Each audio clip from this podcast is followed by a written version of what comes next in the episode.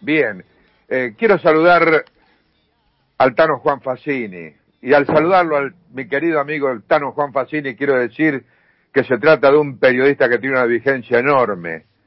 Son de esos periodistas que han viajado para contar desde los lugares donde precisamente se llevaban a cabo los máximos episodios del deporte argentino. En Fórmula 1 ni hablar, siguió cubriendo para la razón tantas, tantas competencias y en fútbol, bueno, comentarista eh, en la red, en tantas emisoras tan importantes.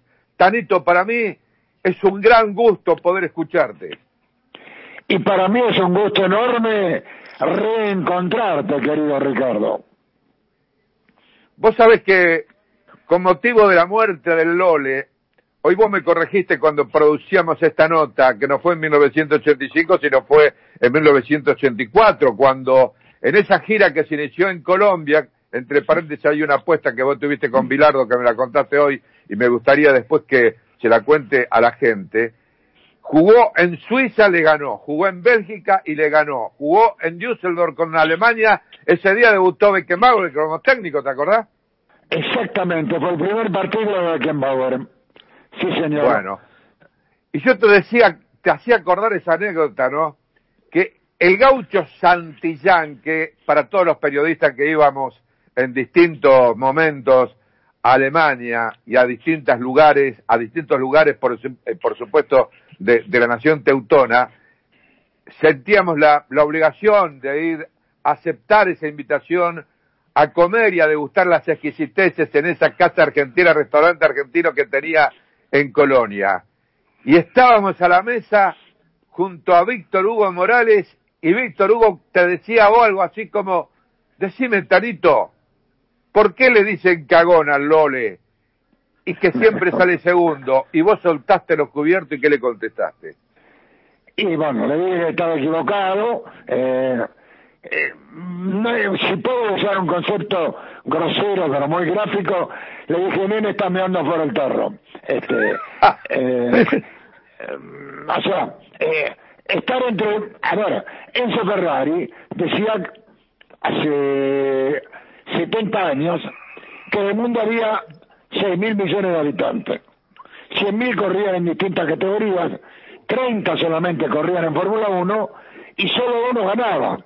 Entonces, si vos tenés un piloto que durante 10 años fue figura entre los 30 mejores del globo terráqueo, no podés decir de alguna manera que tiene algún tipo de miedo, máxime, máxime eh, a la velocidad que ya se corría en ese tiempo y bueno, y lo que se arriesgaba, porque, a ver, hoy la Fórmula 1 es mucho más segura que en la década del 70 y del 80 Carlos era de los que cuando largaban una carrera te decía, Dios quiera que vuelva, se refería al final de la carrera. Así que eh, había que ser muy guapo para subirse, para bancar, para correr en ese nivel.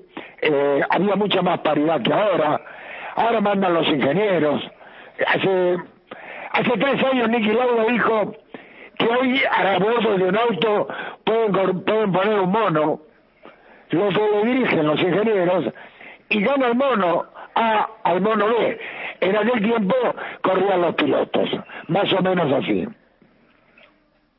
¿Y qué tester también era, no?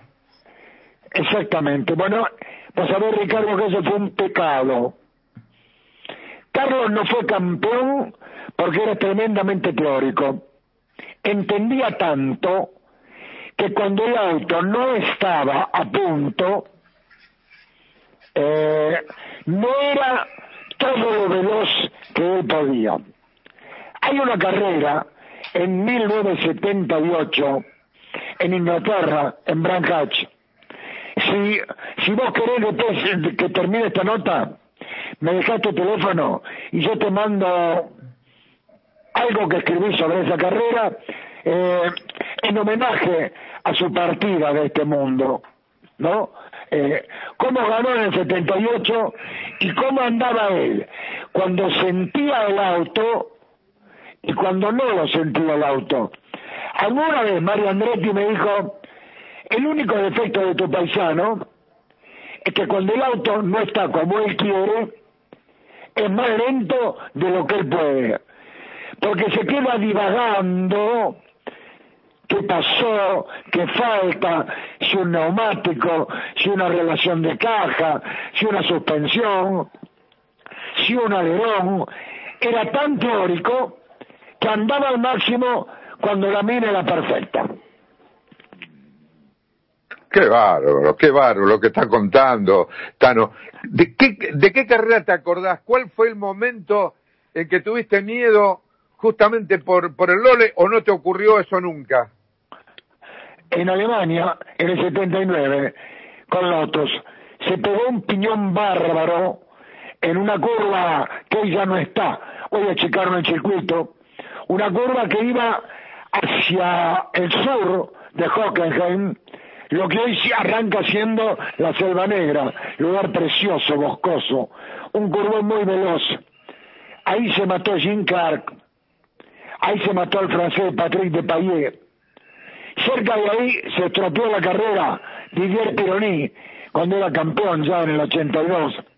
Y Carlos se pegó una piña bárbara.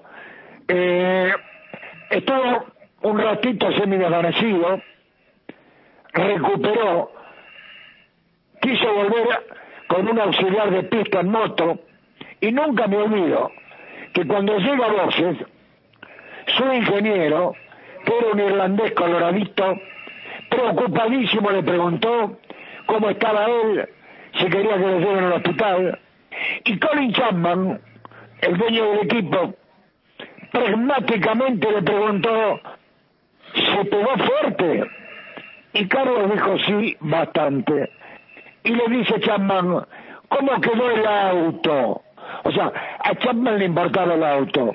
Eh, creo que fue la piña más dura que tuvo Carlos en los 10 años que corrió en la Fórmula 1. Eh, ¿Cuál es la verdad que vos podés contar de lo que ocurrió en Las Vegas en el circuito del César Palas, cuando estaba puntero en el campeonato y se quedó sin el auto? se fue quedando, Carlos, eh, no, Ricardo, se fue quedando. Ese año él saca 49 puntos, 37 en la primera mitad del campeonato, 12 en la segunda. Eh, fue un pequeño pecado de él, para mi forma de ver, eh, no encontró y no buscó en quién descargar su impotencia, eh, la diferencia que Williams hacía con el número uno, que era Van Jones. Fue una, cosa, tuvo responsabilidad. Cuando él toma en, Williams el asiento de Regazzoni, Regazzoni se había ido de Williams porque decía que el equipo era para Alan Jones. Y cuando Carlos va, nos dice, y me dice personalmente, este, yo que él no iría a Williams, porque Williams, el que va a sentarse en el auto que yo manejé, va a ser el segundo de Alan Jones. Y Carlos, lamentablemente, firmó el contrato igual. Había una pequeña cláusula que él para ir en punta y tener derecho a ganar, le tenía que sacar a Alan Jones seis segundos o más. Aquel día en Yacaré-Paguá, Río de Janeiro, cuando, faltando nueve vueltas, le pusieron el cartel Johnny Reutemann, él dijo que no lo vio por la lluvia. La realidad es que él se reveló a ser el segundo, se reveló a lo que había firmado, dijo, no vi el cartel por la llovizna, y lo cierto es que dijo, estoy para ganar y, gano. Si me quiere ganar, que venga a buscarme. Y John dijo, yo no lo iba a buscar porque nunca me llevó los seis segundos que marcaba el contrato. Así que un poquitito, un poquitito, fue la rebelión de Carlos para con una decisión que él mismo había tomado porque técnicamente, repito, él entendió un montón lo que era un auto y otro, Williams era el mejor auto. Ahí está, vamos a pasar al fútbol ahora. ¿Cómo viviste dentro de un periodismo donde se produjo una nueva grieta que es los anti-escalonistas o los pro-escalonistas? ¿Cómo viviste desde ese punto de vista el logro después de 28 años? Bueno, me puso contento que ganaran. Yo estuve en Ecuador cuando se ganó la última vez en el 93 con el Coco Basile la Argentina había jugado muy bien, muy bien. Dos años antes, en el 91 en Chile. En el 93 ganó con lo justo. Bueno, después vino la decadencia que, no tiene la Argentina, que tiene el fútbol de todo el mundo. Yo miro a Brasil y me asombro, me pellizco. Digo, no, esto no es Brasil. Estos son muchachos que hacen fierro en la playa, son físicos culturistas, salvo Neymar, que es un negrito farolero, los demás este, son de cuarta. Una semana antes de la final le dije, no tengo ninguna duda que Argentina va a ganar esta copa. Me parecía lógico. Eh, no es que yo defienda a Scaloni, eh, Ricardo. Para mí el técnico es el 20% del éxito de un equipo. Tiene que elegir bien, tiene que armar bien el vestuario, tiene que dar liderato a quien le corresponde y tiene que buscar que sean colectivos, que sean compañeros. Y eso este chico lo hizo. Y acá pasó algo, que en la mitad del campeonato, alguien de la capital le hizo una nota a Gallardo, el técnico de River, y Gallardo, con alguna intención, con alguna intención, dijo, no, a mí de AFA no me llamó nadie. Le habían preguntado si te gustaría ser el técnico de la selección, te llamaron. Y él en ese momento para mí cometió un error. No tendría que haber dicho, no me llamó nadie.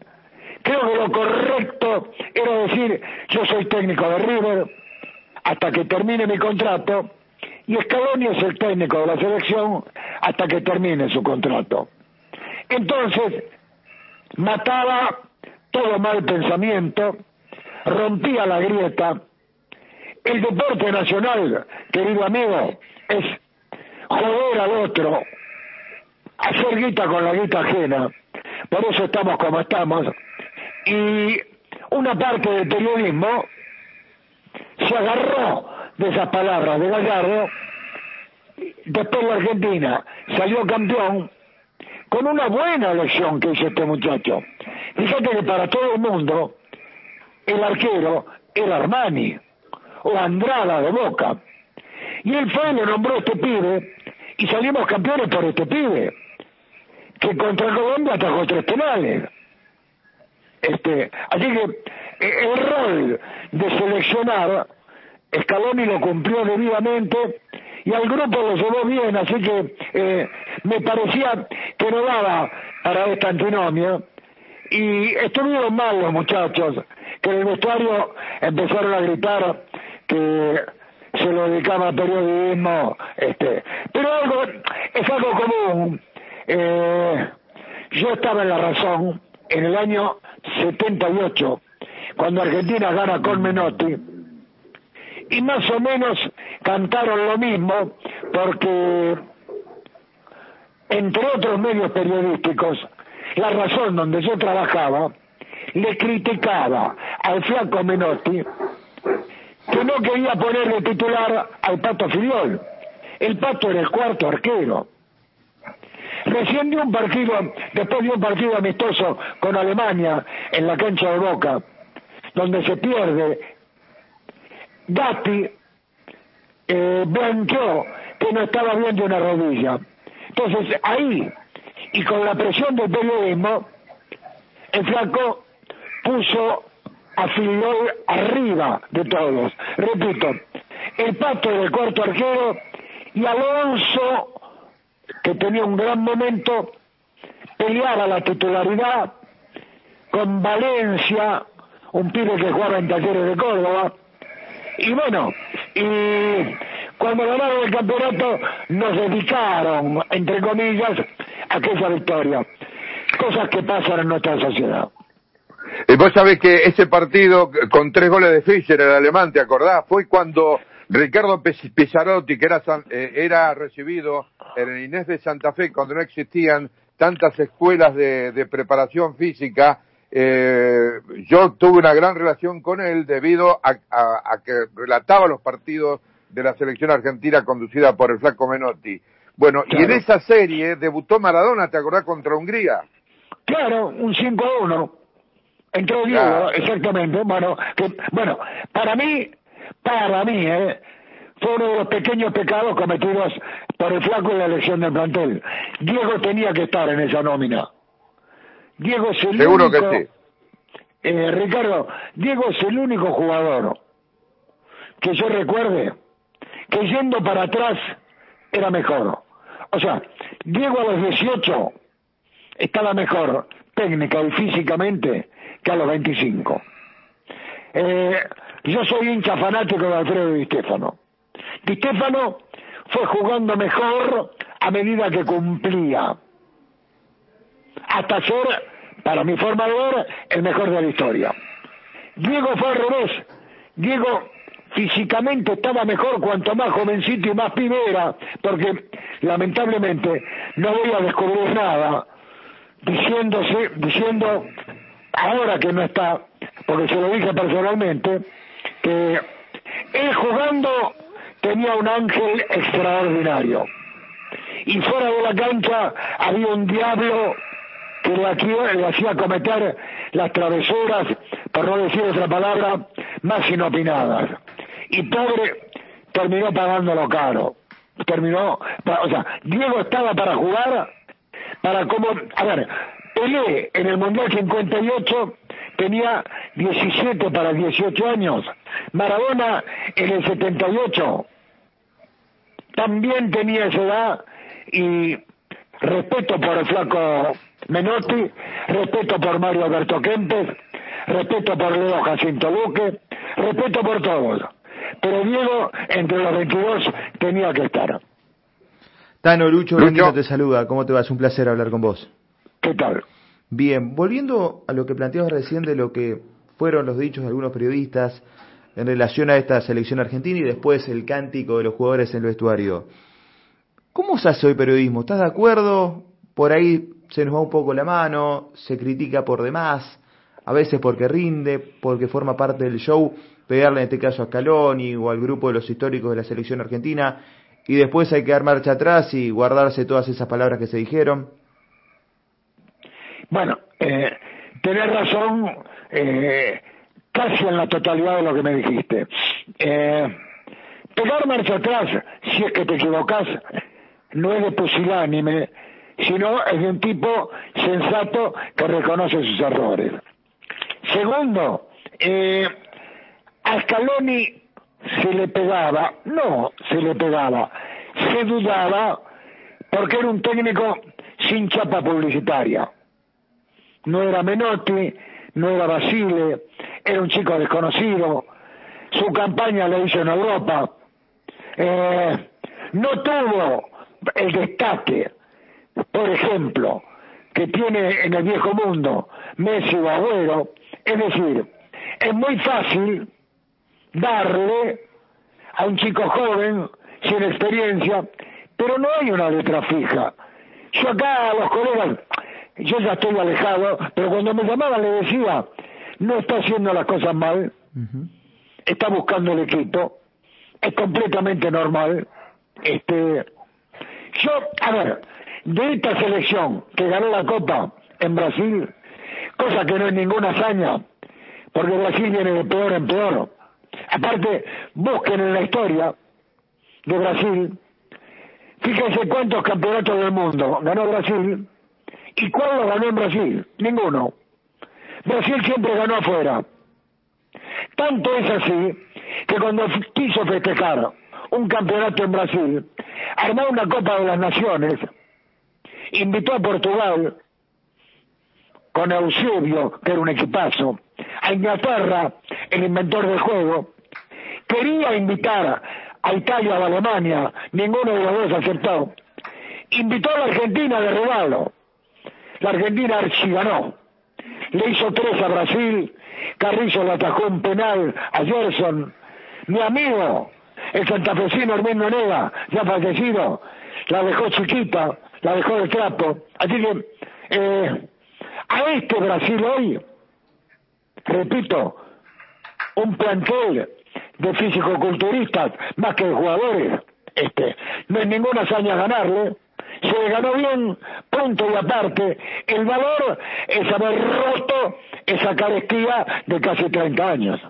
Y ahora, mirando para adelante lo que se viene el Mundial, ¿cómo ves a este equipo? Porque obviamente... Seguimos con Scaloni, seguimos con Scaloni. A mí no me gusta cambiar. yo soy un admirador del largo plazo. Para el fútbol... A ver, vuelvo a, vuelvo a Reutemann. Si le marco un pecado, cambiaba de tiempo. Él se va de Ferrari mal. La gente que proveía Ferrari de neumáticos una marca francesa, este, voy a decir la marca total, Michelin, le decía, no se vaya que el auto del 79 gana el campeonato. Y en el 79 Ferrari fue campeón con Johnny Sexter en el auto que había dejado Reutemann. Así que Carlos lamentablemente elegía mal. Él se había enamorado de Lotus, que había ganado con Andretti en el 78 sin ir a imaginar que Colin Chapman, el genio que hacía esos vehículos, para el 79 tenía en la mente el desarrollo de un prototipo que fue un fracaso absoluto. Si salía bien era Gardel, si salía mal ya había sido campeón varias veces antes. Y lo pagó Carlos, que repito, Ángel decía, para ser campeón hay que encontrar el auto adecuado en el año justo. Claro, Juan Manuel Fangio fue el argentino más sabio que yo conocí en mis 80 años. Tano, y en esto de lo que es el periodismo para vos, que está dividido indudablemente en fútbol y automovilismo, porque de eso se trató tu carrera y esta charla. ¿Y ¿Con qué te quedás? ¿Por qué? ¿Qué te apasionó más? ¿O a lo mejor en algún momento de tu vida estabas más volcado al automovilismo y en otro más dedicado al fútbol?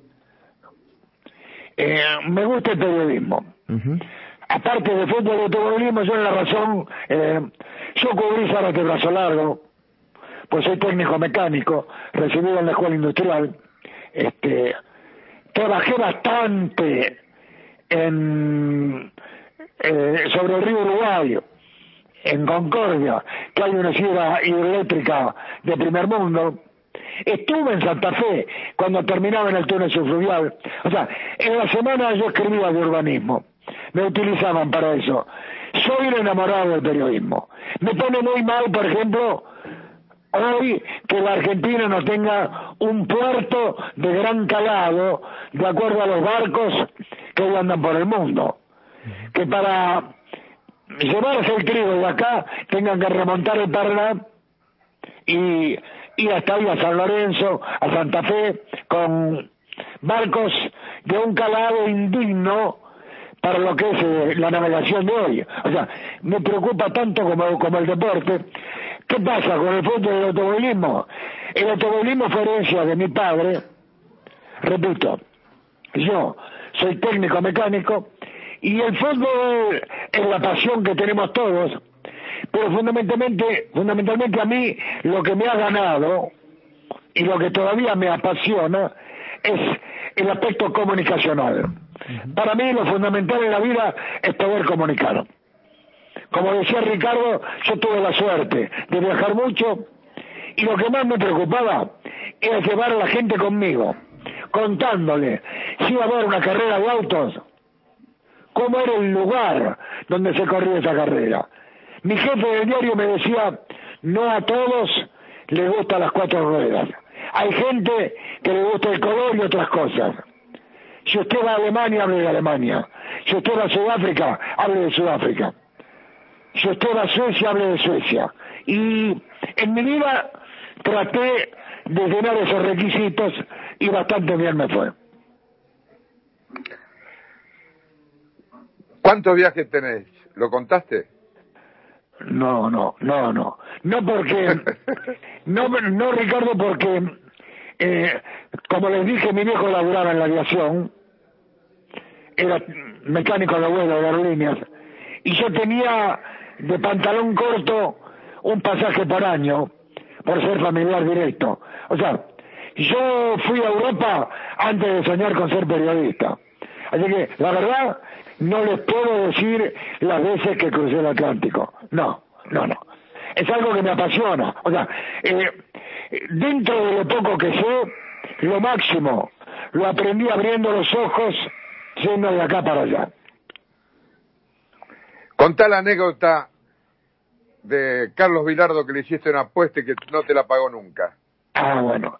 Y Carlos era muy perfectista. Es muy perfectista, perdón. Está muy enfermo, pero lo tenemos entre nosotros. Eh, se jugaba esa gira, Ricardo, fue la primera que él hizo como técnico. La gira arrancó en Colombia. Él jodía todo el día que si las defensas que él armaba estaban atentas, no podían hacerle gol de córner. En Colombia perdemos 1-0 con un gol de córner, de cabeza. Como si ahora hubiese cabeceado este muchacho Jerry Mina, que jugó contra nosotros el otro día, que estuvo a punto de hacer un par de goles. Perdemos 1-0, lo tenemos entre nosotros. Eh, se jugaba esa gira, Ricardo, fue la primera que él hizo como técnico. La gira arrancó en Colombia. Él jodía todo el día que si las defensas que él armaba estaban atentas, no podían hacerle gol de córner. En Colombia perdemos 1-0 con un gol de córner, de cabeza. Como si ahora hubiese cabeceado este muchacho Jerry Mina, que jugó contra nosotros el otro día, que estuvo a punto de hacer un par de goles. Perdemos 1-0 y nuevamente digo, Carlito, para que hay gente aparte de los jugadores. Se están riendo. Y no, pero tienen que estar activos, porque si no se duermen, son muchas horas.